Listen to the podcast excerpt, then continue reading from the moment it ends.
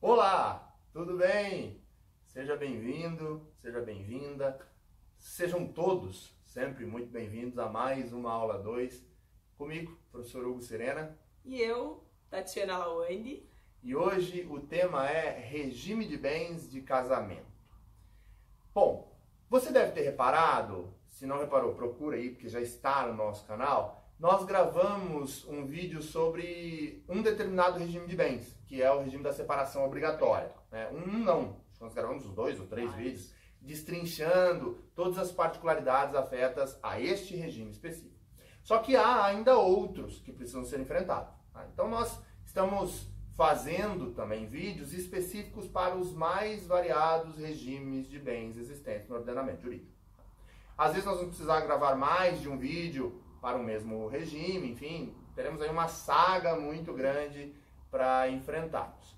E o tema desta aula é o regime da comunhão parcial de bens. Mas antes de analisarmos o que efetivamente é o regime da comunhão parcial de bens, é preciso dar um passo atrás e compreender o que é o regime de bens e o que efetivamente ele significa e qual a sua importância.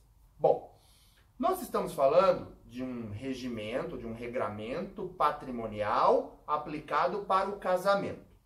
Por que, que ele é tão importante? Aqui só um asterisco. A gente fala, ou frisa casamento, mas dependendo das circunstâncias, também é o regime aplicável para a união estável, tá? Nós vamos fazer essas ressalvas ao longo dos vídeos, tudo mais.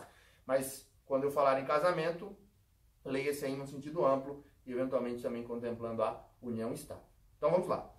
É, o regramento patrimonial aplicado ao casamento vai ser importante exatamente para dar uma destinação para estes bens em caso de dissolução desta sociedade conjugal, seja por meio de um divórcio, por exemplo, seja por meio da morte de um dos cônjuges, porque daí vão se deflagrar os efeitos sucessórios. Né? E o regime de bens do casamento vai impactar decisivamente nestas questões, por exemplo, de vocação hereditária, que também tem vídeo aqui, viu?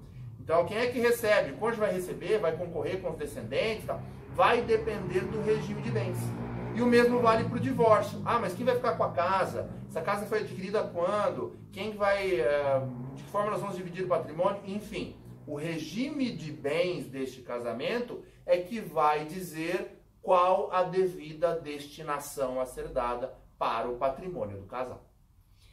Gente, esse casal, os nubentes, né? os nubentes são os noivos, mas em termos jurídicos a gente fala nubentes. Os nubentes, quando optam pelo casamento e dão entrada na habilitação, precisam dizer qual regime escolhem para o seu futuro casamento. Né? Então o Estado te pergunta: você quer que fique como os bens eventualmente comprados? É, o que era seu antes vai misturar? O que era meu vai misturar com o do Hugo? Ou nós vamos separar tudo? Quer dizer, o Estado vai nos perguntar ao casar. Então, os nubentes são obrigados a escolher sim um regime de bens. Se esse casal não falar nada durante a habilitação, se ficar silente, né? não fizer o pacto antinupcial, escolhendo por outro regime, a lei dará a esse casal o regime da comunhão parcial de bens.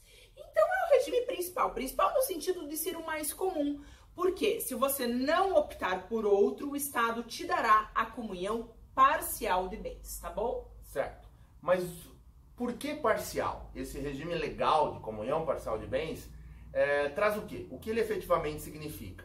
Bom, se eu comungo parcialmente estes bens, significa dizer que há um patrimônio comum e há um patrimônio exclusivo. Então tá, o que em regra geral, ok? Depois nós trataremos de exceções e outras particularidades em demais vídeos, mas em regra geral, o que é comungável, o que é comum no regime da comunhão parcial de bens. Basicamente, o patrimônio adquirido onerosamente e, eventualmente, durante a constância do casamento. Então, é preciso respeitar sempre dois requisitos. Primeiro, a origem deste patrimônio, ele precisa ser oneroso, mediante paga ou eventual, imaginei ganhar na loteria, é uma aquisição eventual de patrimônio. Então, o primeiro requisito é a origem desse patrimônio. E o segundo requisito é a questão temporal. Ele precisa ter sido adquirido, de uma dessas formas, durante a constância do casamento.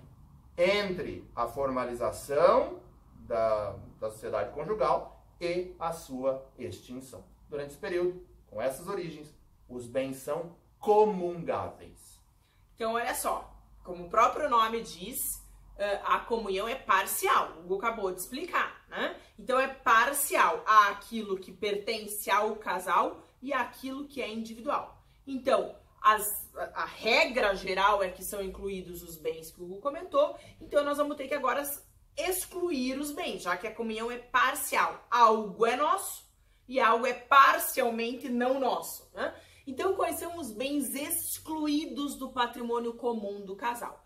Aqueles que são adquiridos onerosamente antes do casamento. Então, se eu comprei um apartamento antes de casar, pela nossa comunhão, que é parcial, ele é só meu, né? Então, os bens adquiridos antes do casamento não incluem na partilha parcial, né? na comunhão parcial e também não são incluídos, é a segunda exceção dentro dessa regra geral, aqueles bens adquiridos, mesmo que durante o casamento, depois da celebração do casamento, mas adquiridos de modo gratuito, herança e doação. Então, se eu recebo, por exemplo, dos meus pais por herança um patrimônio e somos casados pela comunhão parcial, esses bens são excluídos, mesmo que eu ganhe por herança durante o casamento, tá? Então são excluídos os bens adquiridos antes do casamento, repito, comunhão parcial e não total, né? E são também excluídos os bens adquiridos, mesmo que durante o casamento, mas a título gratuito, herança e doação. Tudo bem? Esse é só o primeiro vídeo de comunhão parcial. Nós ainda temos bastante coisa para falar sobre esse regime que é o mais comum, tá bom? Coragem, filho. Abraço. Tchau, gente. Obrigada.